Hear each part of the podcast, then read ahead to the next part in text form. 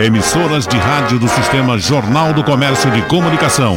Pernambuco ao vivo. 3421-3148. Rádio Jornal. Pronto, minha gente, começa o debate. Vamos falar nos cuidados que se tem que ter para gastar no limite. Se isso tem que ser levado a sério pelas pessoas físicas, imagine as empresas. Então, já para animar aqui para você começar para cima, meu prezado João Albuquerque, que é analista do Sebrae. Uh, o que fazer? Qual, qual é a, orientação que você dá lá no Sebrae quando o cara chega e diz, olha, botei aqui um, uma coisinha pequenininha, tá dando um lucro danado, já estou com, pensando em duas mulheres para fazer um passeio e tal. O que é que você diz a ele? É, bom dia, Geraldo. Bom dia, os ouvintes da Rádio Jornal, do programa é, Supermanhã. É, muito boa sua pergunta, Geraldo. Né? Uhum. É, o pequeno empreendimento, né? O que nós vamos abordar aqui, vamos depois falar do empreendedor individual, mas a gente vai responder logo essa primeira pergunta. A diferença é acentuada entre o pequeno empreendimento e o, o, o empreendedor, empreendedor, individual, eu confundo, eu misturo Confundo, né, Geraldo? É porque o pequeno empreendimento a gente generaliza, né? É um uhum. pequeno empreendimento do ponto de vista do, do faturamento que ele tem. Uhum. E o MEI é a unidade mais simples de empresas que hoje pode se registrar, que é aquele que fatura por ano até 81 mil reais. Sim. Esse é o MEI, ele se formaliza. O chamado, CNPJ. O CNPJ é, é o MEI. É, o CNPJ é MEI. Uhum. Então eu sou um MEI e não estava sabendo. É, você é um MEI? É. então, mas respondendo a sua pergunta, né? É, o que fazer né, para controlar, né? A pergunta é interessante porque ela deixa a oportunidade de, de falar de que o empreendedor ele confunde muito apurado com lucro. Uhum. Veja, né? porque eu, eu venho de uma empresa, aí eu fui demitido. Quer dizer, quando eu tenho empresa, ela me controla porque ela me paga mês, meio do mês.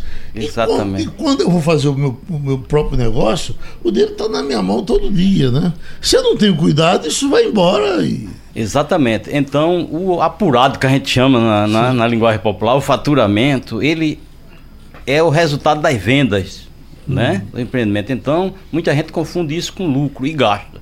Gasta Sim. apurado. Então, ele tem que fazer um controle financeiro. Por mais simples que seja o empreendimento, ele precisa registrar. Precisa ter controle, seja até num caderno. Certo. Né? Para quem utiliza as ferramentas digitais, pode ter aplicativo, existe aplicativo no mercado, ele pode usar uma, uma ferramenta mais simples, pode ser uma planilha de Excel, mas ele tem que saber separar o que é vendas, custos, para ele poder chegar ao lucro. Uhum. Né? Então o lucro da empresa é ali onde ele vai é, poder reinvestir no negócio. Outra coisa, é, o empreendedor é, muitas vezes não sabe dimensionar o quanto ele deve tirar do negócio. Então ele gasta todo gasta todo o lucro e aí né, ele não tem como re reinvestir, como expandir o negócio, como fazer o empreendimento crescer. Então é preciso que ele estabeleça né, uma retirada mensal, né, que a gente chama de prolabore uhum. na contabilidade. Essa retirada mensal. Então ele tem que saber dimensionar quanto eu tiro porque a empresa precisa crescer. O, o contador... Se tudo que ele, é, resultado ele, ele consome, uhum. gasta aí com, como você falou, né? Com qualquer coisa. Com né? qualquer coisa. Você falou de mulher, né? Sim. Isso é comum, é o cara achar que tá rico. Né? O dinheiro está entrando, ele não sabe o que é lucro, nem, apura, nem, nem, nem apurado, aí ele realmente gasta o que não é dele, né? Uhum. Agora, a, a, diz que a gente tem das pequenas empresas que surgem um número muito grande de, falência é, é um percentual, me parece que de mais da metade, não é? Você cria a empresa agora e ela não, não aguenta 10 anos. Exatamente, né? Geraldo. O, o, MEI, o MEI tem o mesmo problema? Tem. Tem o mesmo problema. Uhum. É, a gente chama, as empresas que sobrevivem, a gente chama de sobre, sobrevivência das empresas, e o outro é, é mortalidade. Uhum. Esse índice de mortalidade, o Sebrae aferiu isso até o 2014 a gente tem uma estatística é, até positiva em relação a isso, mas a gente deixou de, de, de, de, apurar esse percentual, que ele era de. O índice de sobrevivência de empresa era de 76%. Isso em 2014. Certo? É, então, vi- eh, 26% era que morria em até do- dois anos. A gente acredita que em função da crise né, que se aguçou a partir de 2015, esses índices sejam mais elevados, né? E que as empresas tenham uma taxa de mortalidade maior no, no momento, em função da crise econômica pela qual a gente está passando. É, e sobre o MEI, eu estava até conversando com um colega Bosco ali na, na sala, Certo. espera, dizendo de que a facilidade de você registrar um MEI, hoje você registra o MEI pela internet, você já sai com certificado, com CNPJ. No mesmo dia? na hora, instantâneo, online. Então, muita gente faz experiência com isso, abre, né? E não tem a noção de que tem que pagar. No momento que abre, com 30 dias depois você tem que estar pagando. É o DAI, né? Uhum. O DAI, O que é me- uma taxa de 5% sobre o salário, se for comércio, 5% do salário mínimo. Para contribuição do INSS. Uhum. E mais um real. Então dá hoje, para quem é de comércio e indústria, ele paga R$ 50,90. Se Sim. for serviço, acrescenta 5 reais para o ISS. Essas eh, mulheres, até que são chamadas, acho que é uma preferência para mulheres para vender para Avon, para vender para Jiquiti. Isso aí seria o MEI? Pode ser. Pode ser. se registrar. Pode, Pode, né? se registrar na categoria de eh, geral de, de comércio eh, em geral. Sei. Pode abrir como MEI. Os salões de beleza também, que é- tem muita incidência de empresas nesse segmento. Eu aproveito aqui para destacar aqui na semana do MEI, né? Uhum. Eu trouxe a programação aí para você. A Pa- semana de, de 20. Com pais A 24 da é- com pais do Cordeiro, empreendedores da Jusep, Casa Amarela, Agência de Empreendedorismo de Pernambuco, Expresso Empreendedor Recife, Espaço de Atendimento, o FRPE, sede Faculdade Nova Roma, Faculdade. Quer dizer, você vai usar todos esses espaços? Todos esses espaços, Geraldo, e ainda falar das palestras magnas que se darão no Centro de Convenções. Aí, né, a partir do dia 20, começa com o segmento de beleza, eh, bares e restaurantes e no segmento da moda também, com especialistas desse segmento. Para jogar doutor Bosco aqui na, na- na nossa questão, já como advogado de família, ah, muita gente não tem coragem de abrir uma pequena empresa só. Procura um sócio de qualquer jeito. Ou eu tenho um sócio, ou eu não abro. Às vezes porque sabe que o serviço é muito pesado, às vezes, para um só, e às vezes porque um empurra o outro. Ah, você acha o quê? Prefere que o cara abra sozinho ou acha importante que o cara tenha um sócio? É, isso é preciso, né? Se você consegue, vai depender do, do assim, do, do volume de recursos, né, que eu tenho que Sim. alavancar. É, evidentemente, se é um empreendimento que eu preciso de muito dinheiro, né, se eu tenho mais sócio, eu posso alavancar mais capital nisso aí, né?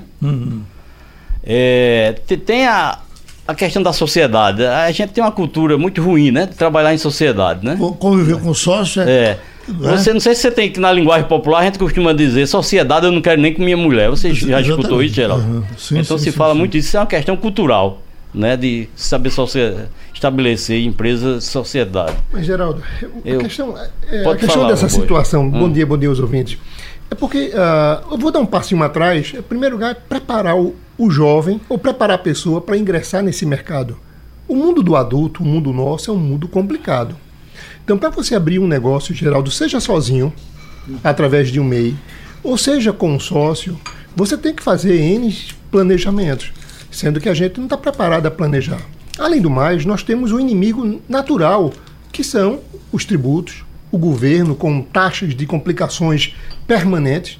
Tanto é que eu achei interessante quando o João estava falando sobre a questão das empresas que são vinculadas ao Sebrae, ele chama aquelas que conseguem viver de sobrevivente. Ou seja, sobrevivente não é algo bom. O cara tá passando. E as outras são as empresas é, é, falecidas.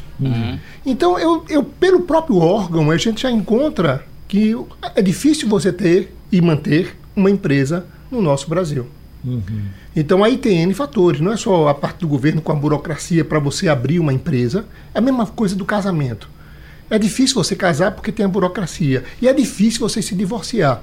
Da mesma forma, Geraldo, você fechar uma empresa, a burocracia é muito grande. Então as pessoas preferem para o mercado informal. E às vezes, quando você fecha, o governo lhe inviabiliza para outros projetos. Totalmente, né? totalmente. E uhum. aí você, se você está inviabilizado, aí você já perde crédito. Uhum. Aí começa a afetar não só a sua vida, pessoa física, a do sócio, muitas vezes você coloca um filho, você coloca uma mulher. Aí você inviabiliza o nome da família. Exato. Porque se seu negócio não deu certo, seu nome está negativado, da sua esposa que entrou na sociedade está negativado, da sua filha, e você não consegue mais crédito. Uhum. Então você, você tem que analisar, antes de abrir um negócio, é importante que se abra, é. Você tem que estudar o seu negócio, o negócio é bom, vale a pena. Eu já, já, já pratico ele no meu dia a dia, eu já sou informal, eu já sei separar o que é lucro, o que é resultado, do que é faturamento.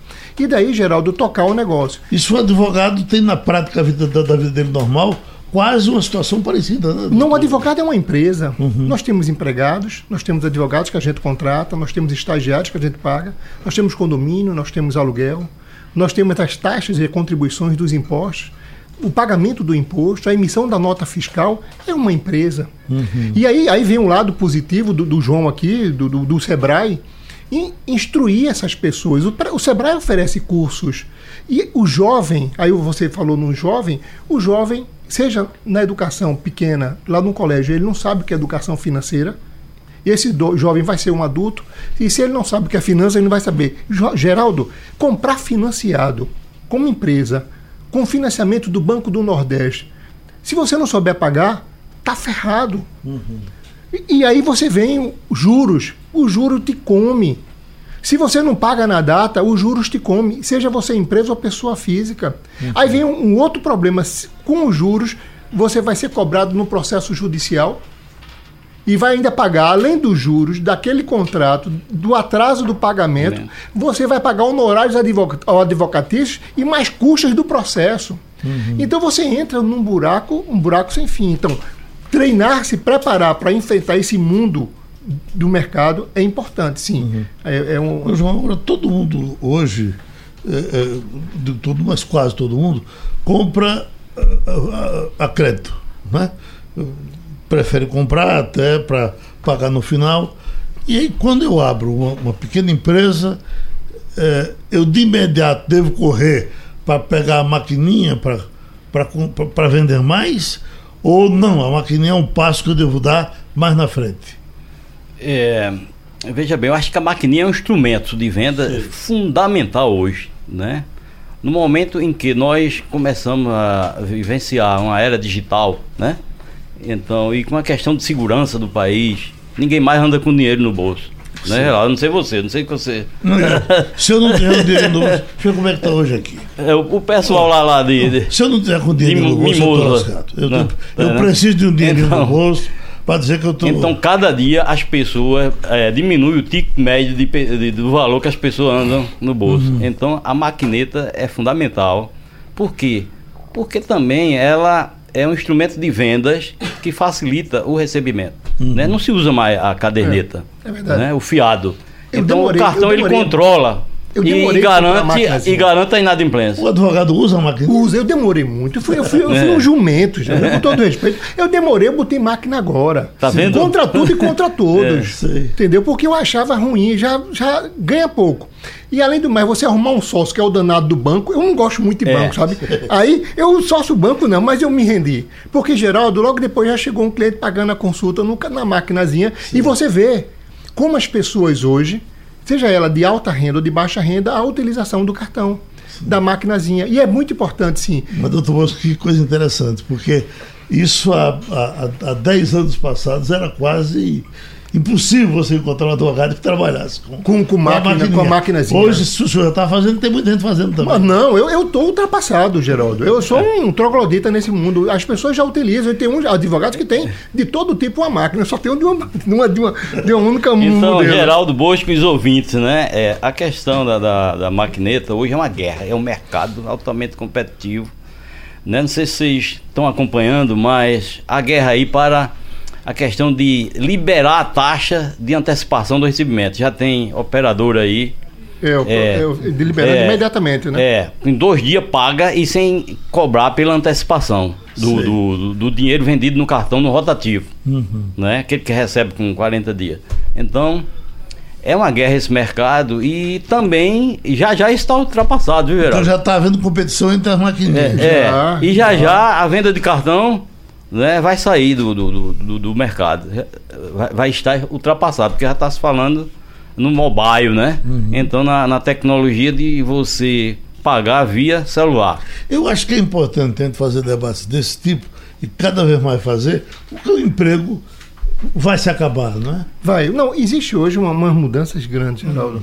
É, é, não só do emprego, a inteligência artificial, esse mobile você paga pelo telefone, entendeu? Você vai. Hoje em dia você entra numa loja com o telefone e você paga só entrando na loja com o seu telefone. Você não passa nem caixa. Você pega os produtos, põe na sua, na sua sacola e vai embora. Agora, mas é, é, no nosso tema aqui, Geraldo, aí vem o consumidor de baixa renda. Aquela pessoa humilde, hoje tem um cartão. Eu até discuto essas questões do cartões, que o cartões botam, eu aviso a vocês, o cartões mete seguro ali dentro, não aceita o seguro. O cartão coloca uma taxa de anuidade que obriga você a ficar pagando, que se você notar ali, você paga 200, 300 reais por ano para ter um cartão de crédito. Isso você não nota, mais um seguro que eles colocam dentro. Mas facilita muito a vida da pessoa. O problema é o controle financeiro. O problema é você saber até onde você pode gastar. Porque quando entra nos juros de um cartão de crédito, você quebra. Porque você não consegue mais pagar, você entra naquela ciranda que o- os juros é, é extremamente extorsivo. Agora, se você tem esse controle, Geraldo, na hora de gastar, na hora de pagar, maravilha. E aí é o facilitador. As pessoas hoje conseguem, quem é organizado, quem faz a planilha, como, ele, como o João aqui falou no começo, consegue fazer uma planilhazinha de custo, você pode administrar a sua vida financeira utilizando o cartão de crédito. Pagar a sua feira, pagar a sua farmácia, pagar tudo, sem usar o dinheiro, porque o dinheiro está ficando hoje uma moeda escassa. Além do mais, a questão do troco de moeda, que o brasileiro não gosta de moeda, enquanto as pessoas de outros países adoram moeda. A gente não gosta, então você já paga tudo com o cartãozinho. Agora, a questão é você ultrapassar esse limite que você tem no cartão e se endividar no mês segundo e no mês seguinte, aí você entra naquela ciranda que você não consegue sair. Doutor João Bosco, nós tivemos recentemente um, um caso que. eh, Vamos fulanizar só no começo, depois não vamos mais eh, eh, bater nessa tecla, mas ficou conhecido aí por conta de, um- do- do- de que as, as pessoas se expuseram, foram à mídia, uma briga familiar no restaurante Leite. Né? Certo. do pai, que num certo momento passou a empresa para as filhas, quer dizer, uma relação de pai e filho conhecida, boa, é tanto que no primeiro momento ele fez isso e pelo que se viu depois se arrependeu, na é verdade. Isso. E ele pergunta: a coisa mais normal do mundo é pai passar a empresa para filho. Que cuidados deve ter o pai no momento que faz uma empresa com grande sacrifício e diz: meus filhos, cuidem disso que eu vou ali e depois eu volto. Geraldo, eu, eu vou, eu vou dar um passo gigante lá para trás. Shakespeare, numa obra dele chamada Rei Lear, ele escreveu essa história daqui do leite. Sim. O rei tinha três filhas e resolveu dar tudo para essas filhas. Tudo, as minhas terras, meus castelos. Eu só quero se continuar rei com 200 cavalos, muita cachaça e mulher. Aí um- uma das filhas disse: Eu não quero, não, papai. Ele pegou, deserdou essa filha e só deixou tudo para as duas. Geraldo, com seis meses, a filha fazia: Papai, o senhor tem muito cavalo, o senhor está bebendo muito. papai, papai ficou sem nada. Com um ano, papai estava dormindo na chuva sem nadinha. Então veja, se Shakespeare teve a, a sensibilidade de enxergar que você passar as coisas para um filho, você em vida, e dependendo do filho, você pode levar um coice. Veja, isso acontece no mundo de hoje. Ele, ele no momento, confiou nas, nas filhas, mas eu não sei se as filhas eh, reconheceram que aquilo ali pertencia ao pai, foi o pai que passou e que elas poderiam ter tocado a coisa em uma via de mão dupla, mas não aí prevaleceu outros interesses que aqui eu não queria entrar na questão. E isso não é uma raridade, né? Isso não é errado, não. Isso acontece com certa frequência. Permanentemente. Eu dou ne- é frequência, né? Permanente, muitas vezes, na maioria das vezes. Então, o que é que o pai deve ter? Deve sim ter o controle de criar ter uma holding, um, um, um, um- um grupo empresarial onde ele fique em cima no comando geral. Naquela empresa lá embaixo, a menor, ou a empresa que gera o dinheiro, ele deixa sócios, os filhos, quem quer que seja, mas que em cima ele comande. para que a briga lá embaixo, a cachorrada aqui embaixo, vou dar o um exemplo aqui do leite, a cachorrada aqui embaixo do leite não atinge aqui em cima o comando, a administração do negócio. Então existe estratégia hoje de planejamento familiar, de sucessão familiar, que você pode organizar para evitar esse tipo de coisa. Logicamente, o, o, todo pai quer o melhor para o filho. E quando você tenta fazer isso, você tenta sim fazer com que aquele filho dê continuidade àquele negócio que você começou. Mas o que você não quer é ser excluído daquele negócio que você começou, pois você continua e se acha o dono, mesmo não estando mais no papel. Então, essas questões familiares, Geraldo, planejamento familiar é extremamente importante. A questão sucessória, a questão da morte e do, da questão do inventário, da, da briga que acontece no inventário. Veja que em vida Uhum. Essa questão familiar já tem um, um, um, litígio alto. Imagina isso após a morte. Uhum. Então, é, se a pessoa tem condições de fazer testamento, de fazer um planejamento familiar, de estruturar a sucessão, é extremamente importante, Geraldo. Diga, meu presidente. Não, é essa questão de sucessão né, empresarial, é a questão da governança né, uhum. que precisa se estabelecer. Isso. Então, eu advogo de que esses grandes grupos conglomerados econômicos, eles têm que ter uma gestão profissional. Não é isso que você está dizendo. Então, eu contrato profissionais do mercado para fazer, colocar é, diretores na, uhum. na, diversas áreas que a empresa precisa.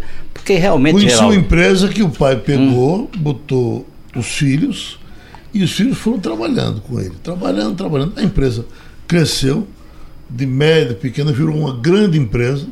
E quando ela virou uma grande empresa, o filho foi para a justiça para cobrar, porque era funcionário do pai. Botou o pai na justiça. Já desde né? o começo. Olha, esse, esse senhor quase que morre. Isso com, é imperdoável. Com a né? decepção. É, quase que morre. Não, o senhor.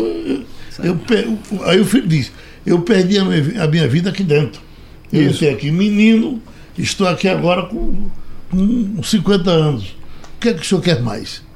Aí Pronto, é Se você ouvir direitinho, você talvez dê razão é. aos dois. É. Aos dois, mas veja é. bem, Geraldo, o problema Tem é que. isso também, né? Quando mas... o pai proporcionou aos três filhos, nesse caso aí seu. O inverso o, é. Ingressar na empresa, alguém se destacou mais. Uhum. O pai deveria ter reconhecido e compensado mais esse filho que se destacou mais. E veja que esse filho foi, foi acumulando nesse contexto um ódio foi acumulando alguma coisa contra o pai ao ponto dele abrir essa guerra declarada com o pai. Sim. Então, administrar esse contexto familiar é difícil. Eu mesmo tenho, na minha sociedade, são filhos. Uhum. E eu tenho um cuidado muito grande de administrar esse contexto familiar. Porque você tem uma empresa, e, e a, minha, a minha sociedade tem, Geraldo, como advogado, registrada na OAB, eu tenho mais de 28 anos. Uhum. Então, eu comecei com meu pai, a sociedade lá no Sim. passado. Hoje sou eu com os meus filhos. A sociedade já vem de pai para filho. Uhum. Então, como é que eu faço essa transição? É muito difícil e você tem que ter uma habilidade muito grande em, em continuar, em dar continuidade à sociedade. Em negócios com muita. Por exemplo, um famoso aqui, o Ciró Royal. Sim. O, o problema da familiar, a, a empresa fechou depois que o pai saiu. Que muitas vezes eu penso que sei fazer um negócio e não sei. E sociedade hoje em dia no Brasil, num país em crise, num país maluco como o nosso, é muito difícil você manter. Se você não pode botar o pé pela mão. Abrir um negócio é muito fácil, mesmo sendo complicado por conta das burocracias. Mas tocar o negócio, pagar os impostos, se organizar perante a lei é muito difícil. Para tratar desse assunto hoje, quando a gente está falando de finanças. Esse aí, por gentileza. A partir de 1 de agosto, as transações realizadas com criptomoedas terão de ser informadas à Receita Federal. A Instrução Normativa 1888 de 2019 estabelece que pessoas físicas, jurídicas e as corretoras que intermediam as transações com criptoativos devem prestar contas até o último dia útil do mês seguinte à operação. As transações feitas por pessoas físicas e jurídicas, feitas sem o envolvimento de uma exchange, só precisam ser informadas ao fisco se o volume mensal ultrapassar 30 mil reais. O argumento utilizado pela Receita Federal é o uso, em todo o mundo, do sistema de moedas virtuais para lavagem de dinheiro, sonegação e até mesmo financiamento do crime. Para o presidente da Comissão de Startups e Empreendedorismo da OAB Pinheiros, Rodrigo Borges, a medida já era esperada, mas vai na contramão da medida provisória da liberdade econômica, sancionada pelo presidente Jair Bolsonaro na semana passada. O mercado de criptoativos afetado por essa norma da Receita é justamente um mercado composto por startups, empresas inovadoras de tecnologia disruptiva. Essa é uma. Não sabemos ainda o impacto desse, desse, dessa instrução normativa ao mercado, tendo em vista a publicação apenas hoje. Vamos aguardar os próximos dias, estudar com calma e entender qual o impacto que o setor pode ter com isso. Mas já deixar claro o ímpeto e o apetite da Receita em tributar. Para o advogado tributarista especializado em tecnologia, Leonardo Clark, embora a medida seja positiva por colocar luz sobre as transações com criptoativos, ela contraria o conceito que deu origem às criptomoedas. Na medida em que você começa a identificar as partes envolvidas, isso pode gerar algum tipo de conflito nessa essência. E com isso, deixar de ser tão atrativa a, a negociação dessas moedas e com isso começar a haver um desinteresse por parte de alguns segmentos do mercado em, em, realizar transações dessa natureza. Os especialistas avaliam que esse é só o começo do processo de regulação das criptomoedas por aqui e que haverá ainda um período de adaptação para empresas e para quem compra e vende os ativos. A regulamentação das moedas virtuais é um desafio global. Cada país trabalha numa frente, escolhe um meio de regular e de incluir um modelo que nasceu para ser descentralizado em seus sistemas financeiros. E é justamente por isso que não há ainda respostas objetivas para esse desafio. Doutor Bosco, esse, esse tipo de moeda virtual que ganhou manchetes e mais manchetes por um certo tempo, agora estão falando menos dessas moedas. Por quê? Porque virou a prática comum não deu certo? Não, é um negócio. Que informação muito, tem sobre isso? É um negócio muito volátil, Geraldo. Essas criptomoedas é uma, é uma moeda, assim, para que você que não entende, não entre nesse mercado. A mesma coisa, Geraldo, é você fazer investimento. Existe investimento que você é um conservador, é um investidor conservador, e existe investimento que você é mais ousado. Esses investimentos ousados você ganha mais dinheiro o conservador você ganha menos dinheiro, mas no ousado você corre um risco de perder. No caso da criptomoeda, Geraldo, é uma ousadia aos extremos. Eu, eu chamo até é um exercício exótico de você investir dinheiro. Porém, Geraldo, o que é estava acontecendo? É sempre a margem esse, esse investimento, a margem do sistema financeiro. Então, o que é que acontece? O governo não tinha nenhum controle, o mundo todo não tem nenhum controle sobre essas moedas, sai de um parâmetro legal, aí vem a ideia do governo para poder é, é, cobrar isso, colocar aí dentro da normalidade. Aí o governo inventa que essa situação, e é, pode é verdadeiro, não inventa não, ele diz, mas é verdadeiro, que corre, é, é, por trás dessa criptomoeda tem muito crime tem uhum. organizações criminosas, tem transações de, de, de, de, desvio de dinheiro, de tráfico de droga, e eles querem criar essa norma sobre isso. O outro, que é a chamada lavagem de dinheiro, que é um crime sério. Uma coisa é você só negar, já é um crime. E lavar, lavar, lavagem de dinheiro é outro crime. É o caso agora dessa, dessa família aqui em Pernambuco que foi presa. Uhum. A família foi presa por sonegação fiscal e lavagem de dinheiro.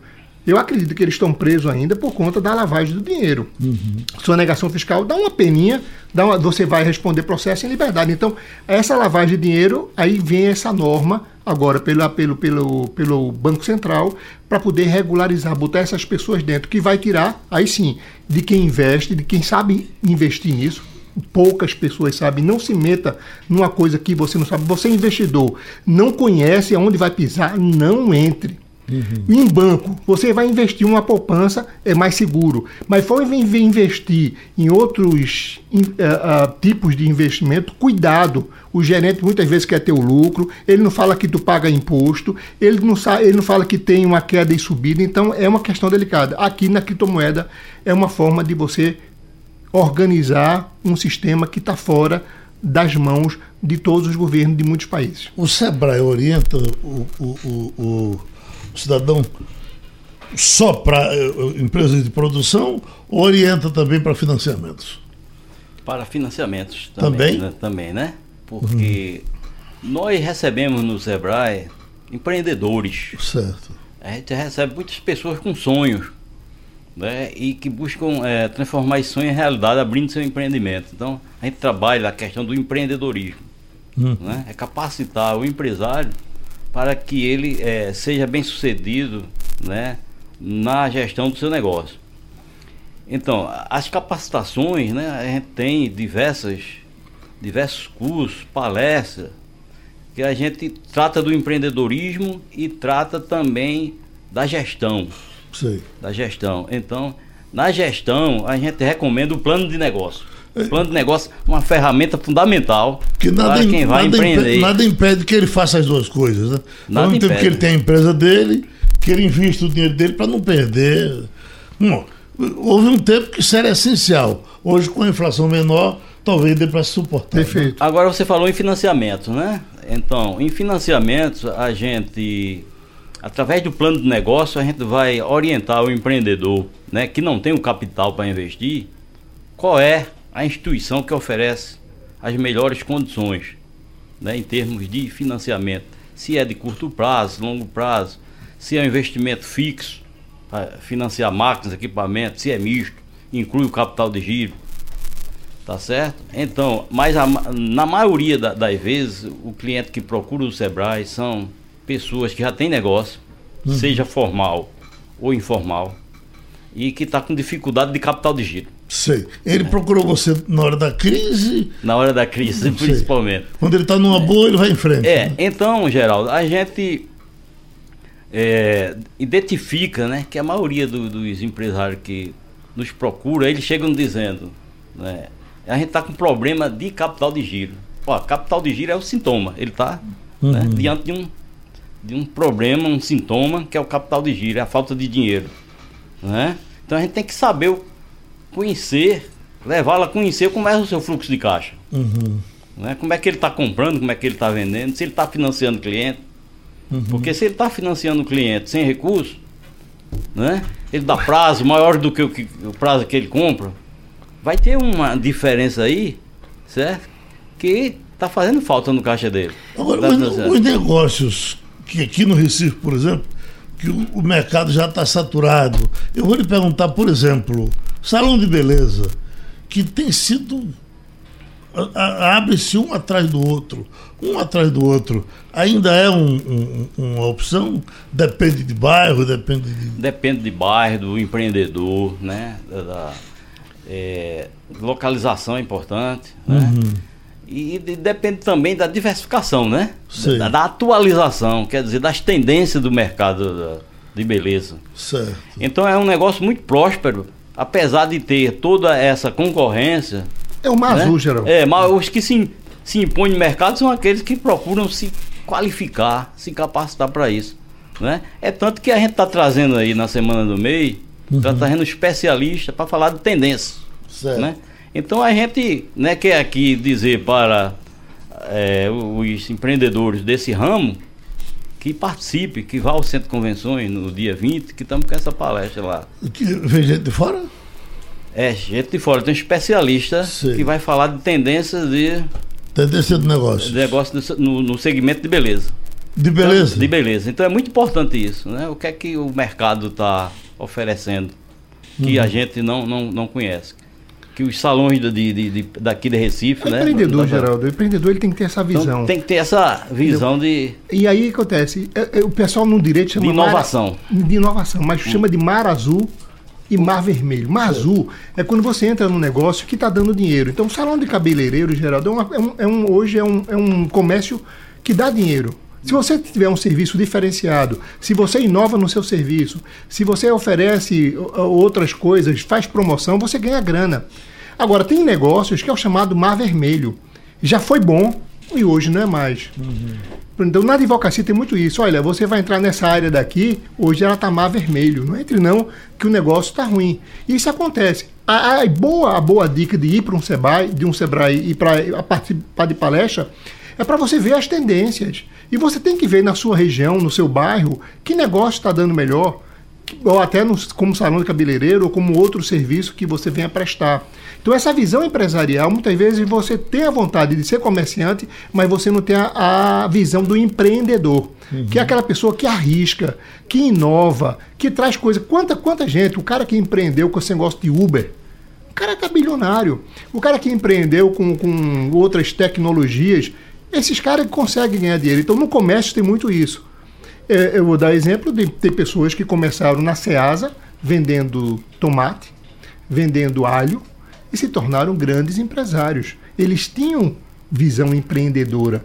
Eles saíram do, do beabá comum e eles conseguiram investir, sem muitas vezes sem a ajuda de um Sebrae. Uhum. Mas com o Sebrae você pode sim, porque lidar com dinheiro tem que ter muita disciplina. Sei. E lidar com impostos. Porque para muita gente, quando o cara vai fazer as continhas dele, que ele vê quanto imposto leva do dinheiro dele, ele pode. Ele é tentado a dizer, puxa vida, eu vou relaxar com esse ou com aquele. E é, é, é acho que é por aí que ele se quebra, não? Eu, Geraldo, deixa eu só é, reforçar aqui a questão que você tocou no Salão do Beleza e é um Certo. dos eventos do- do- das mega palestras que a gente vai estar oferecendo. Então é no dia 20, né? Às 19 horas, a gente vai estar com um palestrante, é, Ricardo Rodrigues. Sei. Ele vai falar de tendência e lucratividade para salões de beleza. Né? Mas antes da palestra dele, a gente vai estar falando de inovação, que o Bosco colocou com muita propriedade. Quer dizer, é preciso inovar no negócio. Então, a gente está com uma palestra de abertura, empreendedorismo, inovação e gestão de negócio. Certo. Isso no dia 20, às 19 horas. Aí voltando à questão dos impostos. A questão da tributação, né? Hoje tem o regime simples, né? Você pode é, recolher isso numa única guia. As empresas que estão no Simples Nacional. Então, esse imposto ele é, é, escalonado em função da, do seu faturamento. Seu faturamento. Você paga um Faturamento. percentual em cima do que É. você fatura. Então, em cima do que você fatura. Então, isso torna um pouco menos perverso, né? Mas Pagar você- imposto ninguém gosta, né? Mas vocês É acham que é inevitável, tem que pagar, né? É, imposto. É o sócio? Né? Eu, o governo é o sócio seu. É, governo, Entendeu? então tem que pagar. Mas já a carga para quem está no Simples Nacional, ela é mais amena É. e Mais doce. é mais doce. Então, é, imposto é uma coisa que né, ninguém gosta, mas ele é necessário, né? Um Tá, talvez a dosagem que não seja adequada em determinadas situações. Um camelô que nos escuta aí vendendo água mineral na rua, ele pode ser MEI? Pode. Pode. Agora, Geraldo, ele falou em camelô. E hoje existem os camelôs da internet. É. Se você quiser vender alguma coisa, você vai no OLX. Você bota comprar pinico de Dom Pedro I. Você encontra, Geraldo, tudo. As pessoas vendem. É um comércio informal É. gigantesco. Porque você entra num site especializado, tudo que você quer, antiguidades, jarros, flores, qualquer coisa, pneu para moto, retrovisor, o que você quiser comprar, você compra. Então existe um outro lado, um outro lado vivo no mercado nosso, que é o, o mercado desses OLX da vida, desses sites que comercializa muito dinheiro, que os correios é que faz a entrega, então que gera um dinheiro muito grande. Você paga taxa para trazer, o produto é muito mais em conta. As pessoas têm pontuações lá no próprio site, esse aí cumpre as obrigações, esse aqui tem X%, não compre nele, cuidado. Então, veja bem, Geraldo, o mercado hoje existe para todo mundo. Sei. Existe problema, que é aquelas pessoas que compram por impulso. Que é aquele comprador, aquele cara que ganha dinheiro vendendo o produto dele e por impulso gasta tudo. Que não pode no, no, no mercado você não ter o controle financeiro. Mas essas vendas comerciais, se você tem um mês, se você é um camelô, Geraldo, dependendo do ponto que você tenha, você ganha dinheiro, você ganha sua grana, mantém sua família, dono de fiteiro, mantém. Agora, a tendência que o governo faz com que você se organize é para você pagar sua contribuição, para você amanhã ter um benefício junto ao INSS e para você saber administrar e gerir seu negócio. Você pode expandir. O senhor falou do, do, do fiteiro e a gente vai vendo a, a evolução das coisas, né? O fiteiro hoje não é mais para vender cigarro, né? Não, Cigarro não dá mais lucro. não né? dá mais lucro. O fiteiro hoje vende quase tudo, né? Vende o- É, bombons, tal, chiclete. Ah, O danado do confeito, agora pouca gente está comendo açúcar. É. Aí, veja como as coisas vão ficando difíceis, né? pra- E hoje a farmácia é um fiteiro. As bancas de revista sempre. re- Vender revista sempre foi um excelente negócio. Por quê? Porque é uma compra consignada, quer dizer, ele chega. Não precisa de compra, capital, né? Eu ele deixo compra lá, a revista Veja, Hum. leva para vender a Veja. Se passou a semana, ele não vendeu, O que não vendeu é a recolhe. Veja chega com a outra nova e recolhe a, a- a antiga eh, da, da outra semana e ele não pagou nada por isso, né? Mas a- as bancas de revista hoje estão vivendo numa crise muito grande, Porque as pessoas, nessa altura, Não já compram. vão para a internet, já não. Geraldo, sobre o vendedor de algo que você falou, né? Ele se pode sim ser MEI e ele pode se. Ele se o KINAI dele, né? O Código de Atividade Econômica vai ser do comércio varejista em geral. Então, ele pode sim, o endereço do empreendimento dele vai ser a casa, a residência dele. Ele pode tranquilamente exercer. E é- a e é atividade. importância de você se importante é saber se ele vai ter condições de pagar, né? Com o faturamento que ele tem, com a venda que ele faz, se ele consegue manter a, a Mas, é- sua contribuição, mas, mas é seu DAI. importante que ele fique pagando o DAI, Geraldo, porque É. ele tem benefício para uma aposentadoria no futuro. Uhum. Porque muitas vezes a pessoa trabalha por 30 anos e não tem nenhum comprovante de nada para poder se aposentar. Então, às vezes, é um custo que você te, passa a ter, mas em compensação é aquela visão de futuro. Você tem um benefício no futuro. É como você fazer uma previdência privada. Você não vê esse dinheiro, você vai botando aquele dinheiro para uma reservazinha do que você ganha, para no futuro você usufruir. Hoje o governo está te dizendo, olha, eu vou fazer a reforma da Previdência, mas tu pode fazer a tua Previdência privada.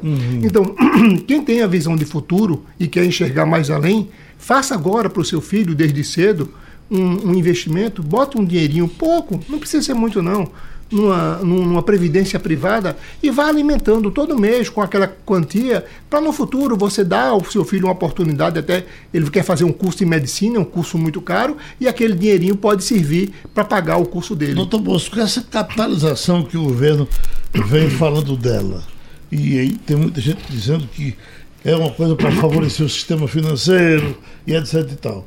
Como tem muita política no meio, a gente às vezes fica com dificuldade de saber on- onde vem a verdade, qual é o que interessa a mim ou qual o que o camarada está dizendo aquilo para simplesmente fazer política. A capitalização. Eu tenho, eu tenho ela com bons olhos. Porque é é você que administra essa, essa quantia, é você que deposita. O problema é que nós não temos, na base, uma educação financeira.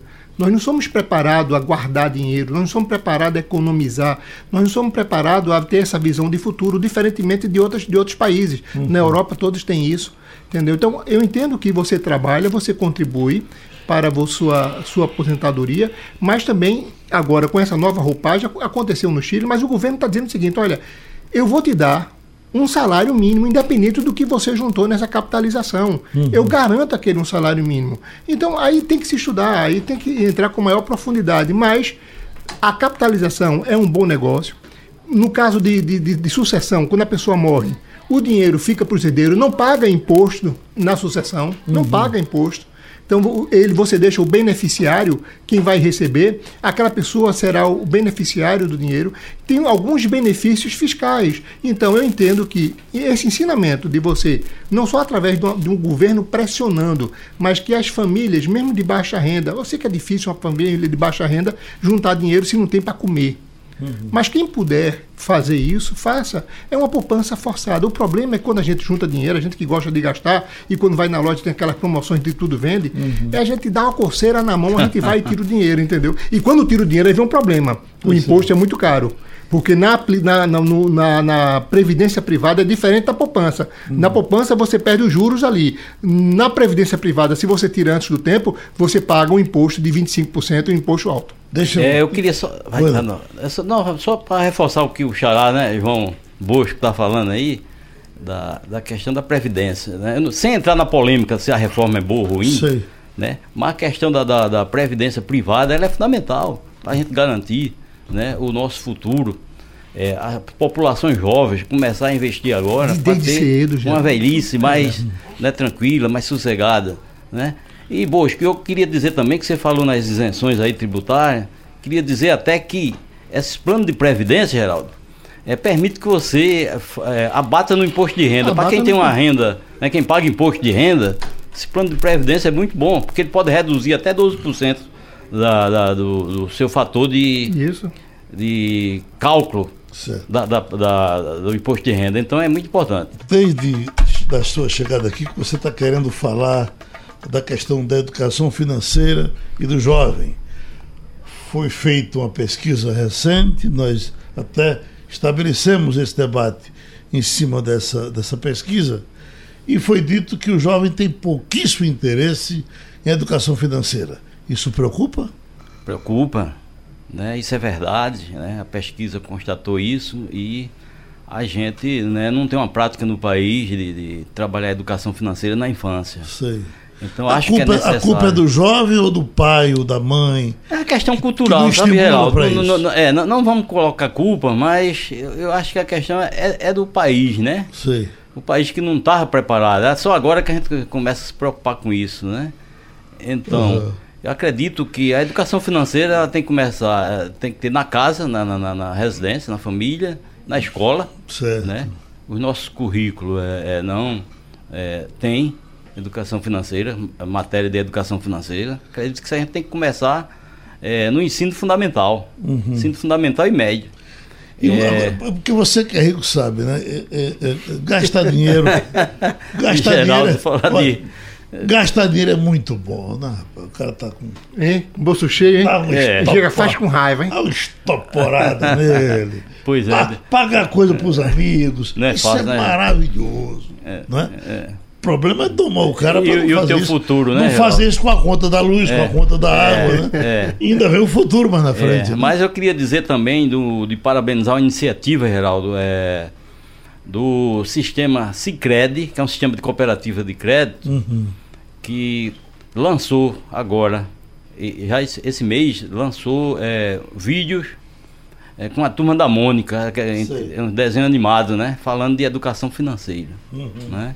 Então tá no YouTube aí, é, vídeos do, da educação financeira. Você encontra isso, é uma publicação do Cicred, Sei. Sistema de Cooperativa de Crédito. Vai Tem outro interessante. com relação a, a- a- a despesas para gente passar para vocês e fechar com ele e o seu recado aqui. Certo. Recém-sancionada, a lei que cria a empresa simples de crédito promete fazer a roda da economia girar para pequenos negócios do país. Na prática, a medida permite que qualquer pessoa abra uma empresa de crédito e empreste recursos no mercado local para micro e pequenos empreendedores. Adriana Teles, de 36 anos, juntou a paixão pelo artesanato com a necessidade de ter uma renda e criou a Drica Cria, que oferece opções em papelaria personalizada. Ela não precisou, mas conhece de perto as dificuldades do pequeno empreendedor que necessita de crédito no mercado. Qualquer eh, pessoa que esteja começando seu negócio precisa desse apoio financeiro.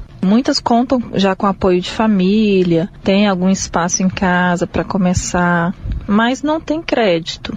Né? E existe essa dificuldade quando ela ainda não está formalizada, ainda está ali meio que só no papel, aquele sonho. Além de ter acesso a linhas alternativas de financiamento, as micro e pequenas empresas vão pagar menos juros para contratar crédito. Mas o tomador de crédito deve se planejar bem antes dessa decisão. É o que alerta o vice-presidente do Conselho Federal de Administração, Rogério Ramos. A orientação do administrador é procurar um profissional capacitado e que tenha domínio do mercado. Está provado em estudos e pesquisas de instituições de âmbito nacional, quando tem capacitação na sua atividade laboral, ele consegue maior êxito nos seus negócios. E, além disso, paga o empréstimo assiduamente. E assim contrata outros empréstimos. O Programa de Capacitação e Formação de Multiplicadores de Conhecimento, MPS, desenvolvido pelo CFA, evidencia a participação de administradores em um ambiente mais competitivo e importante para a economia nacional. Com menos burocracia e mais crédito, o governo estima a injeção de 20 bilhões por ano em novos recursos para os pequenos negócios no Brasil. Pronto, aquilo que você falou, o cara investe no negócio, É. investe o dinheiro Geraldo, é uma, é iniciativa interessante, né? Essa das ESC, né? Que a gente chama, é, Empresa Simples de Crédito. É, foi recentemente é, sancionada no dia 24 de abril. Sei. Sancionada pelo presidente da República. E ainda é uma novidade, né? A gente ainda está lá no Sebrae recebendo. Deixa eu só explicar como é interessante isso. É o cara no interior que tem uma graninha que gostava de emprestar juros. Aquele agiotazinho, ele agora pode se organizar. O agiota, o fato.